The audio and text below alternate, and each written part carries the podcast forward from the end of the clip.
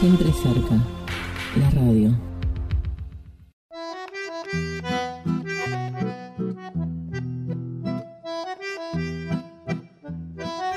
Ha pasado mucho tiempo y los recuerdos de la radio están un poco difusos en mi memoria. Sin embargo, voy a tratar de ubicarme en mis siete u ocho años, en mi llegada de la escuela por la tarde, la merienda compartida con mi hermana menor, mientras que desde la radio un Tarzán con sus aventuras de la selva nos entretenía los oídos. Hasta que llegaba el inevitable Tuca, las tareas.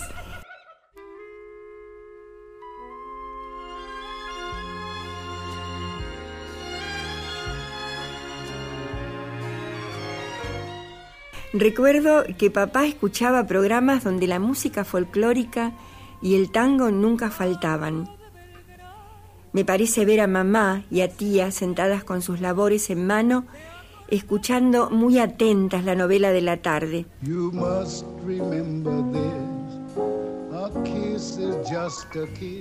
En la que trabajaban actrices famosas y galanes con voces increíbles. Los sábados también salía al aire un programa llamado Calle Corrientes, la calle que nunca duerme, del que recuerdo a uno de sus personajes, que me resultaba muy gracioso, eh, llamado Pamela, la sin puntos ni comas, y esto se debía a que ella contaba sus historias sin pausas. Era una galería de artistas que entretenían con un sano humor.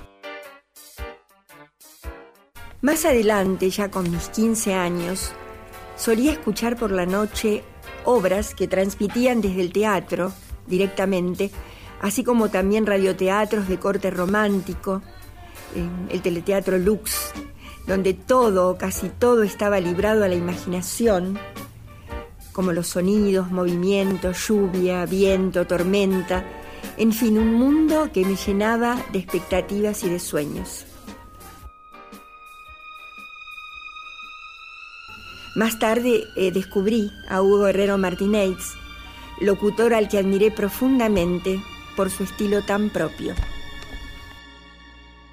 Créame que se lo digo de todo corazón. No voy a hacer ningún esfuerzo para que mi descanso se convierta en un trabajo. Quiero realmente descansar. Más tarde, eh, él llegó a la televisión, recuerdo, con su programa Solas, que tantas veces me quitó el sueño. Volviendo a la radio y ya en mi vida de mujer casada, recuerdo los sábados de Continental por la noche, que eran tan esperados, con una enorme ansiedad cuando llegaban de la mano de las siete lunas, de Grandal, conducido en principio por Betty Elizalde y que luego condujera Nora Perlé con su aterciopelada voz.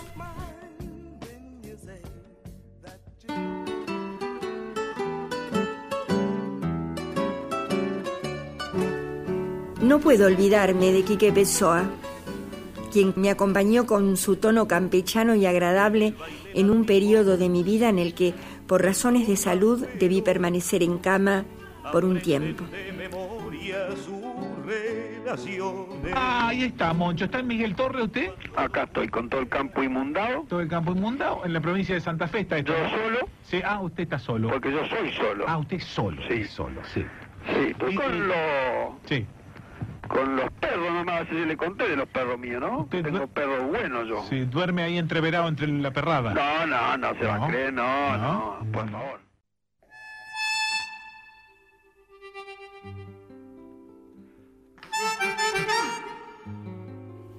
También viene a mi memoria Canela, con sus poesías y cuentos, en la luna de Canela, en Radio Municipal, cuentos a los cuatro vientos, en Radio Nacional.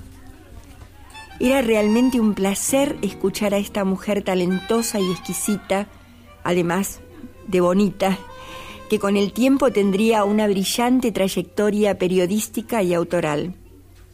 En fin, nunca olvidaré a Héctor Larrea, Cacho Fontana, a Antonio Carrizo y a tantos otros. En mi vida actual hay un señor periodista en Radio Continental que me deslumbra cada mañana y me refiero al señor Víctor Hugo Morales.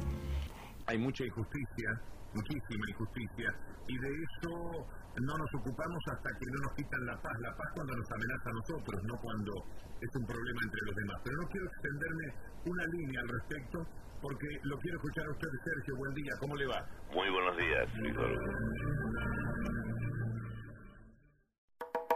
Estos son algunos de mis recuerdos de la radio, esa cajita mágica que aún en estos tiempos no deja de sorprenderme. Incluso en estos tiempos, veloces como un Cadillac sin frenos, todos los días tienen un minuto en que cierro los ojos y disfruto echándote de menos.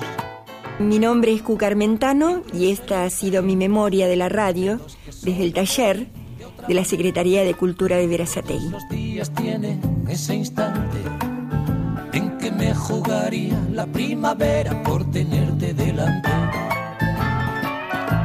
Incluso en estos tiempos de volver a reír con los amigos.